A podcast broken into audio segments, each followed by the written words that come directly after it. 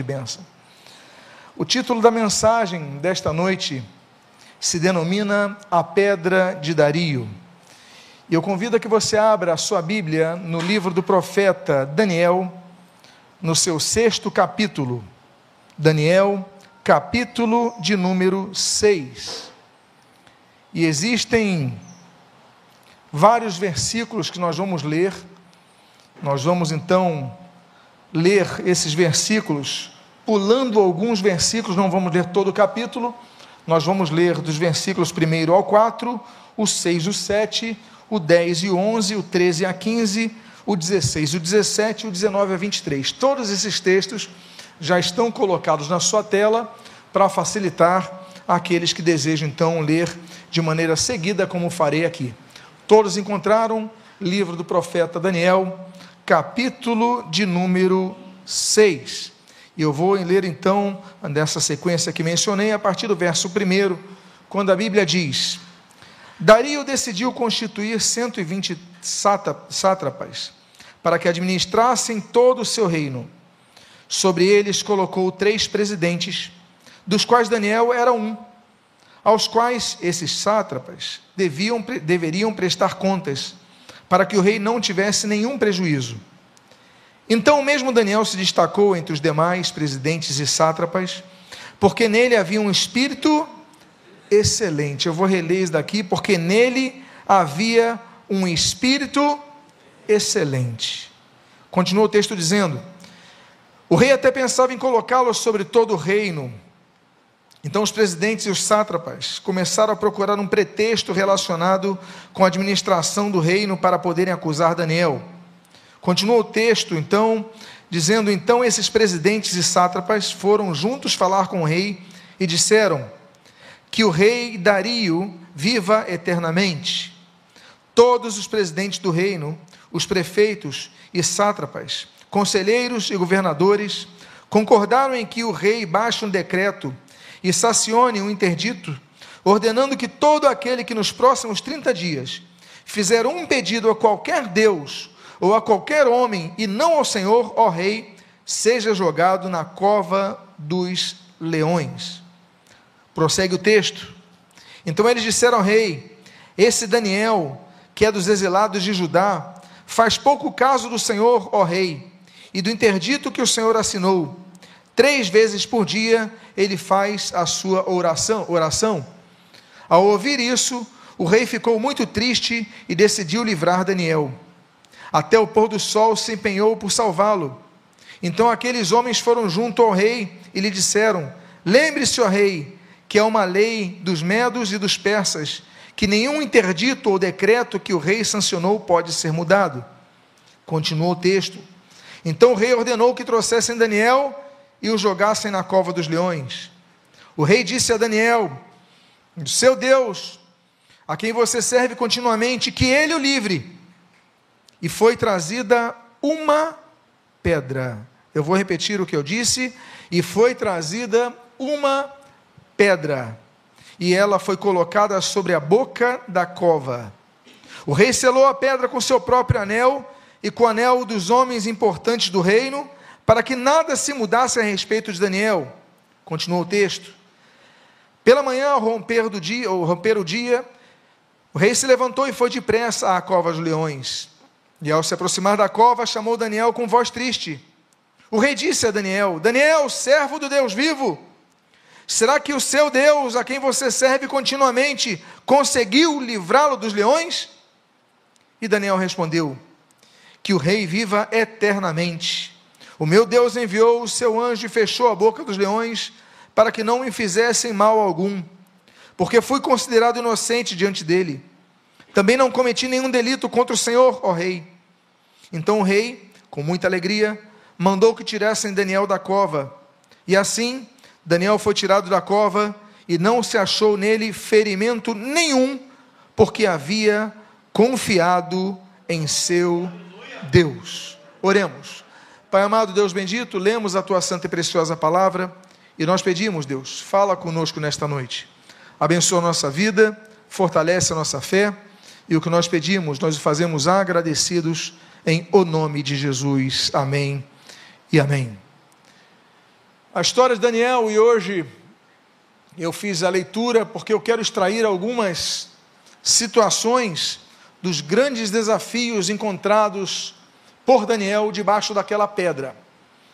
E quando nós falamos de uma pedra colocada sobre uma cova, nós começamos a quebrar uma ideia que algumas revistas, algumas ilustrações que nos, nos trazem, nos fazem a respeito da cova dos leões, elas muitas vezes colocam como se fosse uma caverna no horizontal que você entrasse. Mas não era assim. A cova era distante das cidades, onde era feito um grande buraco, e eles colocavam animais, predadores, mamíferos, esfomeados, para que ali então lançassem as pessoas que estavam mortas. Era uma forma de muitas pessoas que não tinham famílias, eram consideradas criminosas, não podiam ter um enterro formal. Então, ao invés de o Estado gastar tempo em fazer sepulturas com pessoas que o Estado não via que eram dignas das, das mesmas, ele simplesmente lançava essas pessoas numa cova cheia de leões, um buraco em terra, uma caverna, na verdade, então, debaixo da terra, e ali então os, os leões os devoravam. Daí então nós sabemos, por exemplo, que o termo coveiro é aquele que cava uma cova, faz um buraco na terra para lançar corpos.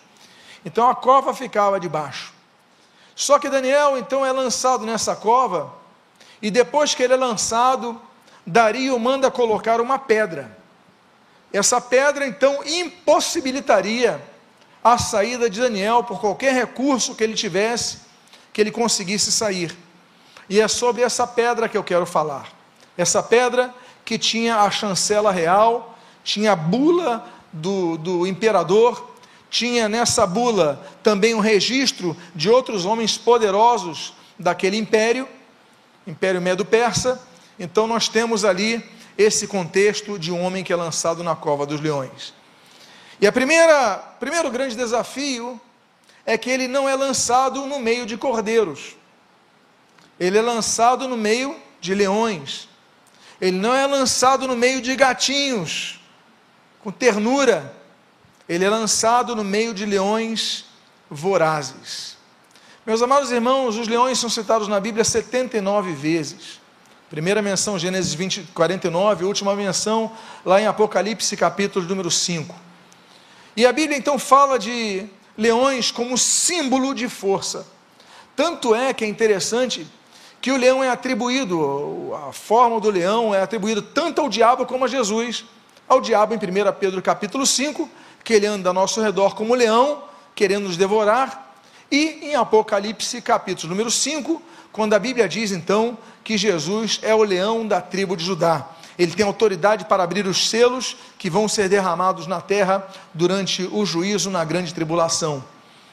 Os leões, Apenas três homens são citados na Bíblia como pessoas que conseguiram matar leões. O primeiro deles, Sansão, Juízes capítulo 14. O segundo deles, Davi, em 1 Samuel capítulo 17. E o terceiro deles, Benaia, em 1 Crônicas capítulo número 11. Mas ele é lançado no meio de leões vorazes, leões famintos. E esse é o nosso quadro nós estamos cercados de adversários. Nós temos Satanás como nosso adversário. Aliás, o termo Satanás não é nome próprio. Satanás é uma palavra grega que significa adversário, assim como o diabo não é nome próprio. Você não, não vai escrever diabo com D maiúsculo. Por quê? É uma palavra grega, diabolos, que significa acusador. Então, os nomes que se dão ao nosso adversário, na verdade, são adjetivos, são é, qualificativos, ainda que de forma negativa, desse ser que visa nos destruir. Mas não apenas o diabo visa nos destruir. O diabo, ele, a Bíblia diz que o mundo jaz no maligno. O mundo está sob influência do maligno. Nós não somos deste mundo, a Bíblia diz. A Bíblia diz em Filipenses capítulo 3 que nossa pátria está nos céus. E nós somos peregrinos, como diz o apóstolo Paulo, assim como o apóstolo Pedro, nós somos peregrinos, nós somos estrangeiros em terra estranha. Portanto, nós somos uma contracultura. O que o mundo tenta nos impor como normal e aceitável, nós lutamos contra isso. Nós procuramos ser um povo diferente, um povo distinto desse mundo que nos rodeia. Mas ainda assim, estamos rodeados por pessoas que querem nos influenciar, querem nos derrotar e muitas vezes o que eles fazem é não nos entender, mas nos perseguem ainda assim. Querem a nossa destruição. Meus amados irmãos, ele é jogado então numa cova com leões. A segunda característica que nós podemos extrair daquele homem que tem uma pedra sobre a sua cabeça, para que ele não pudesse sair daquela cova, é que ele está num local escuro e de repente ele não sabe onde estão os leões. Eu volto a dizer, quando se coloca a pedra, se tampa toda a possibilidade de ver a luz. Mas o que, que ele sente? Ele está ali, é cova, né? ninguém ficava acendendo a luz para os leões, então ele está ali cercado dos leões, e eu fico imaginando ele no escuro, não tem o cova, não sei onde tem luz, está tudo escuro aqui, e de repente ele sente um vapor quente do seu lado, o bafo de um leão. Daqui a pouco ele sente o, o, o passar de um, de um, de um, do rabo do leão na sua perna, e ele sente que o inimigo está perto dele, mas ele não sabe onde o inimigo está. Ele sente o bafo, daqui a pouco o bafo some, ele olha para outro lado e o bafo vem de outro lugar. Ele sabe que está cercado de inimigos, mas ele não sabe onde estão os inimigos. E assim somos nós. A Bíblia diz que nós estamos rodeados de pessoas que querem nosso mal, que muitas vezes não percebemos. Judas, ele, o diabo entrou em Judas, mas Judas era um dos doze, e ele traiu Jesus. O apóstolo Paulo fala de Alexandre Mineu. O apóstolo Paulo fala que deixaram ele, entregou, ele entregou esses dois a Satanás. Demas, amando o presente século, abandonou estavam com eles, mas não era dele. Por isso, meus amados irmãos, que nós devemos sempre estar atentos. Atentos porque nós não sabemos onde está o nosso inimigo. O que sabemos é que o Espírito Santo permite que muitas vezes esse bafo do leão seja soprado e nós sintamos. Devemos sempre estar em sintonia com Deus, sempre orando, sempre num estado de espírito alerta, para que não sejamos iludidos. Por quê? Porque o adversário nem sempre vem com um tridente e dois chifres e um rabo e na cor vermelha. Não. O diabo muitas vezes vem com uma forma de amizade, como alguém com quem você gosta de estar. Então fique atentos. Fique atento aos sinais. Fique atento ao que falam para você. Fique atento ao que orientam a você, o que te orientam, o que falam, o que te induzem a fazer, o que te induzem a pensar porque muitas vezes esses inimigos estão dentro da própria igreja. O apóstolo Pedro, ele vai falar uma coisa sobre Jesus, Jesus fala para Pedro: sai de retro, Satanás. Pedro estava na igreja, se nós falarmos no grupo de discípulos íntimo, nós tínhamos um homem que foi usado pelo diabo dentro da igreja de Cristo.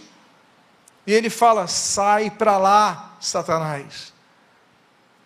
Meus amados irmãos, às vezes na própria igreja nós recebemos conselhos que são do inferno para as nossas vidas.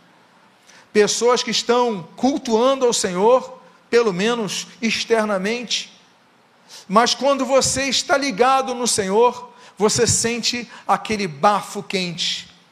E eu não digo o sentir do bafo quente literal, eu digo que o Espírito Santo fala ao seu coração: olha, isso não vem de Deus. Então nós devemos estar alertas.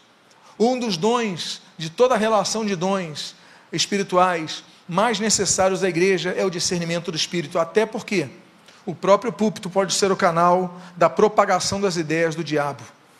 As grandes seitas, elas cresceram graças aos púlpitos, com Bíblias abertas. Com Bíblias abertas, as cruzadas foram feitas e milhares e milhares e milhares de pessoas foram mortas em nome de Deus com a Bíblia aberta. Com a Bíblia aberta, Jim Jones fez com que nós tivemos aquele massacre, aquele suicídio coletivo na Guiana em 1979. David Koresh, com a Bíblia aberta, ele fez com que a sua igreja, os seus seguidores, eles se matassem depois de lutarem contra o FBI em 1983 ali em Waco, no Texas.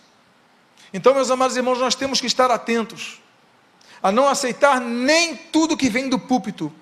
Nós devemos ser como os bereanos, Atos capítulo número 17, Paulo estava lá pregando, e a Bíblia diz que os bereanos eram mais nobres, porque iam conferir se o que o Paulo pregava era de acordo com as escrituras sagradas.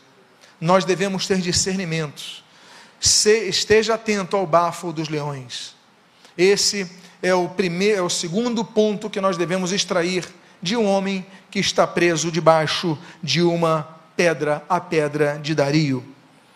Outra coisa que nós devemos aprender a lidar. Os irmãos lembram que eu coloquei aqui no início dessa mensagem que cova é um local onde se jogam os mortos? Não é um local para jogar leões. Não é um local, não é um zoológico, nem um, um, um local para você tratar de leões, não. Era um local para jogar os mortos. Os leões estavam ali para comerem os cadáveres das pessoas que não tinham direito a terem um sepultamento digno. Então nós temos ali um local de cadáveres. E nem todos, claro que os leões estão numa cova, tampados com uma pedra, e ali então eles vão começando a comer o que eles. Mas nem tudo vão comer, vai ter sobras de corpos. Olha que cena horrível. Mas ao mesmo tempo, meus amados irmãos, começamos a pensar que o apóstolo Paulo, Deus permitiu que ele foi, fosse jogado numa cova cheio de ossos, de cadáveres, de vidas que, que estavam né, apodrecendo, corpos que estavam apodrecendo. Ou seja, ele não tinha apenas o problema de lidar com o bafo dos leões, com o encostão dos leões, com a insegurança de não saber onde estavam os leões, mas ele também tinha que conviver com o cheiro da podridão. A Bíblia diz que nós somos o bom perfume de Cristo, o, Apolo, o apóstolo Paulo escreve sobre isso. Mas a Bíblia escreve lá em Eclesiastes capítulo número 10, que se uma mosca cair no perfume, esse perfume vai começar a exalar um mau cheiro, não é isso? Ele estraga o perfume. E meus amados irmãos, eu volto a dizer: cuidados, esteja sempre atento aos sinais porque há muitas pessoas que estão mortas dentro da própria igreja, estão exalando cheiro ruim, e eu não falo apenas a igreja local, eu falo a chamada igreja de Cristo. Você vai vendo nas redes sociais escândalos após escândalos, problemas, situações de cultos que você não entende. Como é que um culto pode acontecer isso? Como é que pode acontecer isso no meio de um, de um período de pregação, num período de louvor? E devemos estar atentos aos sinais, por quê? Porque perfumes estão estragados. E o apóstolo Paulo, então, ele sentia o bafo quente dos leões, mas ele sentia o cheiro dos cadáveres. E nós devemos, então, estar atentos a essa situação. Uma terceira coisa com a qual Daniel tem que lidar, debaixo daquela pedra de Dario, é com a falta de ar. A Bíblia diz que ele foi lançado na cova, e para que ele não saísse de lá, de algum modo, tentasse escavar, tentasse escalar, perdão, melhor dizendo, tentasse de alguma forma, alguma técnica sair daquela cova, porque pelo visto dava-se altura para isso. Então o rei Dario manda colocar uma pedra. E quando se coloca uma pedra numa cova, você tem o adversário presente você tem o cheiro de podridão ao seu redor que vai aumentando. Por quê? Porque o ar não circula.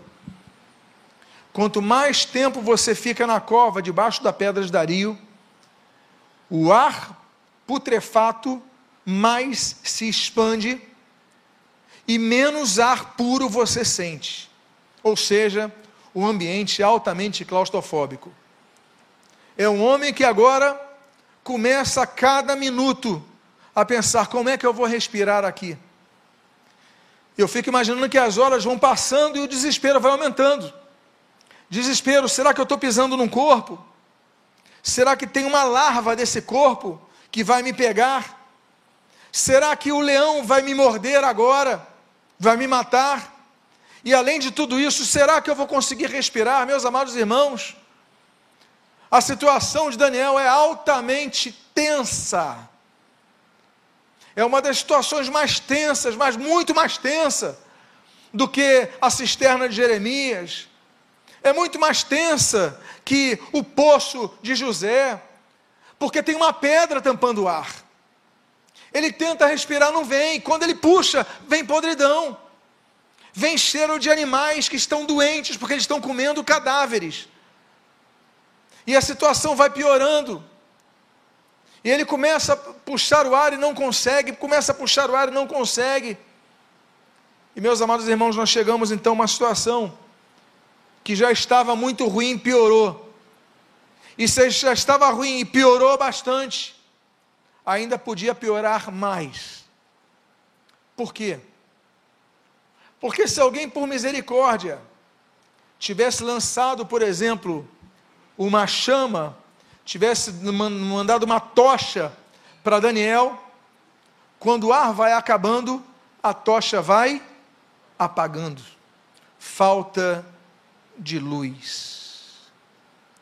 Ele não enxerga o inimigo, ele não enxerga os cadáveres, ele não enxerga a parede, ele não enxerga nada, porque não tem mais luz. Aqueles que estão distantes de Cristo, eles vivem rodeados de pessoas mortas. Por isso que Jesus falou: deixe que os mortos enterrem os seus mortos, porque nós temos que tomar uma decisão pela vida. Sem a vida de Cristo, Daniel não é apenas uma história que está na Bíblia para que nos lembremos. O que Daniel viveu é um fato que muitos vivem que estão dentro de uma cova, que não tem saída. A única saída que Daniel teria era uma intervenção divina, para que tampasse a boca dos leões e para que tocasse no coração do rei para remover a pedra. Era a única saída. Esse homem não tinha mais possibilidade nenhuma se não dependesse da graça e do favor externo. Outra situação muito ruim, muito terrível, é que quando você está dentro daquela cova, se não tivesse a pedra colocada por Dario, você pelo menos teria a iluminação das estrelas, de uma lua, você conseguiria enxergar alguma coisa. Você saberia mais ou menos que horas eram, porque se viesse o sol raiar, você, agora é dia, agora é tarde, você contaria o tempo. Mas quando você está naquela cova com uma, com uma pedra tampando, e a pedra tinha um selo real, ou seja, não era qualquer pedra, era uma pedra que de fato tamparia tudo, ele perde então o referencial da lua, das estrelas, do sol. Nós sabemos que ele fica apenas aquela noite ali, o texto é claro sobre isso. Mas quando você está dentro de uma cova com leões, dentro de uma cova com cadáveres, então vamos ampliar a terminologia que geralmente nós usamos porque não é apenas a caverna de Daniel na cova dos leões, mas cova dos leões com cadáveres, cova dos leões com corpos apodrecendo, cova dos leões com larvas, cova dos leões com mortos, cova dos leões sem ar, cova dos leões sem luz. Nós também temos uma cova dos leões sem referenciais. Nós perdemos o referencial do sol e da lua, nós perdemos o referencial do tempo. Passamos uma vida sofrendo, passamos uma vida distante de Deus, passamos uma vida e os problemas vão se acumulando e você não percebe e o tempo está passando, porque você não tem mais referência. E você está naquela vida de sofrimento, aquela vida de angústia, aquela vida e o tempo não passa, e o tempo não passa, e o tempo não passa. Por quê? Porque tem uma pedra tampando a cova. E você não percebe, você perde a noção do tempo, porque você não vê o sol você não vê as estrelas. Daniel não tinha nenhuma noção do tempo. Mas Daniel, ainda assim nós lemos, era um homem com espírito excelente. Apesar de não merecer nada disso, era um homem com espírito excelente. E nós aprendemos então que devemos ser excelentes em tudo o que nós fazemos. A casa do Senhor, primeira, primeiro Crônicas, capítulo 22, tem que ser excelente.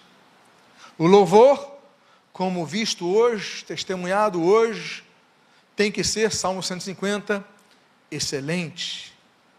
O nosso serviço ao Senhor tem que ser excelente. O manejo da palavra, 1 Timóteo capítulo 2, versículo 15, tem que ser excelente. O conhecimento bíblico tem que ser excelente. A nossa vida de oração tem que ser excelente. Por quê? Porque Deus é um Deus de excelência. Nós devemos buscar uma vida espiritual de excelência, e ainda que nós estejamos no vale da sombra da morte, nós devemos manter a nossa fé em Deus, não temendo mal nenhum, porque nós sabemos que Ele está conosco. Isso é ter fé. Ter fé na igreja é fácil. Eu quero ver você ter fé e exercer a sua fé na cova das larvas, na cova dos mortos, na cova dos leões.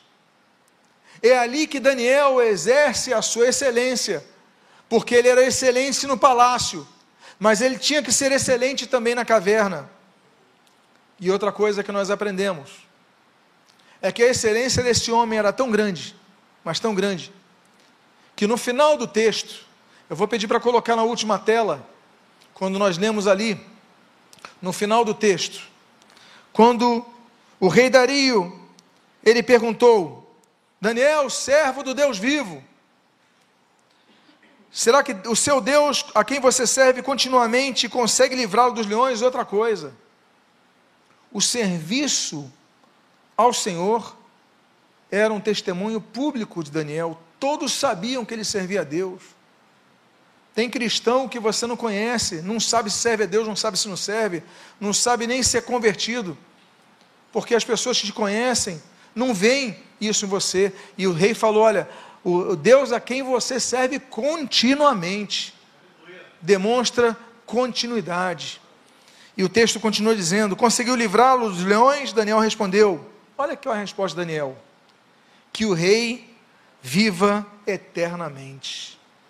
Daniel era excelente, porque apesar de passar toda a noite por uma situação injusta, promovida pela inveja dos que, enfim, se enciumaram com sua excelência, com a prosperidade que Deus lhe deu, ainda assim, as suas primeiras palavras foram: que o rei viva eternamente. Daniel podia responder apenas: Eu fui livre. Ele podia responder apenas: Olha, eu fui muito injustiçado, mas Deus me livrou. Mas ele falou: Que o rei viva eternamente. Ele manteve o respeito àquele que o condenou. O que, que nós aprendemos? Que a cova dos leões não foi capaz de mudar o espírito excelente de Daniel. A cova não foi capaz de mudar o coração de Daniel. A situação difícil, a falta de ar, a falta de luz, o cheiro dos leões, as larvas no chão, os corpos em decomposição, ou seja, todo tipo de dificuldades não foram capazes de mudar o coração de Daniel. Então, se você está passando por um momento difícil, eu quero te dizer que você pode sair mais forte. Esse homem era respeitoso com o rei antes, e ainda na cova, quando o rei pergunta: Daniel, você está aí? Porque nem o rei enxerga, de tão escuro que aquilo estava. E ele fala: Deus me livrou, enviou a face do seu anjo para tampar a boca dos leões. E a Bíblia termina dizendo que o rei, com muita alegria, mandou que tirassem Daniel da cova. Duas questões aconteceram aí. Deus usou dois tipos de seres para que Daniel tivesse a sua libertação: os seres angelicais, pois Deus enviou o seu anjo para fechar a boca dos leões, e os seres humanos, porque Deus enviou o rei para tirar a pedra e mandar que ele subisse. Deus ele tem formas de nos abençoar, nos livrar das situações difíceis. Deus pode usar um anjo para isso, Deus pode usar uma pessoa para isso. Não importa. O que importa é que Deus haja e intervenha a nosso favor. Eu convido você a ficar de pé nesse momento. Eu quero fazer uma oração a você, a você que sente que está numa cova com leões, a você que sente que está numa situação muito difícil e você não consegue sair dela. É uma situação muito difícil. Você está sofrendo, todos fechem seus olhos, por favor, porque eu quero orar por sua vida. Você que é uma dessas pessoas, coloque a mão no seu coração, porque eu quero te dizer que você tem o Espírito Santo na sua vida e você vai sair mais forte do que entrou, porque essa pedra vai ser removida. Daniel não sabia quanto tempo ali ficaria, perdeu até a noção do tempo, mas um dia a, a pedra foi removida e ele então olhou para o rei e foi liberto e Deus honrou. Então você que está com a mão no seu coração, eu quero orar por sua vida agora. Pai amado, eu intercedo, eu oro, Pai, por cada uma dessas vidas que coloca a mão em seus corações, que estão passando por dificuldades, que estão muitas vezes com seus corações angustiados, que estão muitas vezes tristes pela, pela inveja, pela perseguição injusta, pela, pelas situações injustas que se lhes acometeram. Pai amado, em nome de Jesus eu peço que, assim como Daniel estava debaixo da pedra de Dario, ele não tinha forças para remover a pedra, muitas vezes nós reconhecemos, não temos força para remover essa pedra, mas tu, Senhor, envias o primeiro livramento dentro da cova, fechando a cova, a boca dos leões, e o segundo livramento ao remover a pedra. Sim, Deus, a libertação muitas vezes é por fases, Pai amado, e nós queremos te agradecer, porque já temos testemunhado fases de livramento em nossa vida, mas nós pedimos, Deus, nesta noite, que faças que a pedra seja removida e Daniel seja tirado dessa cova, que ele saia disso, e em nome do Senhor Jesus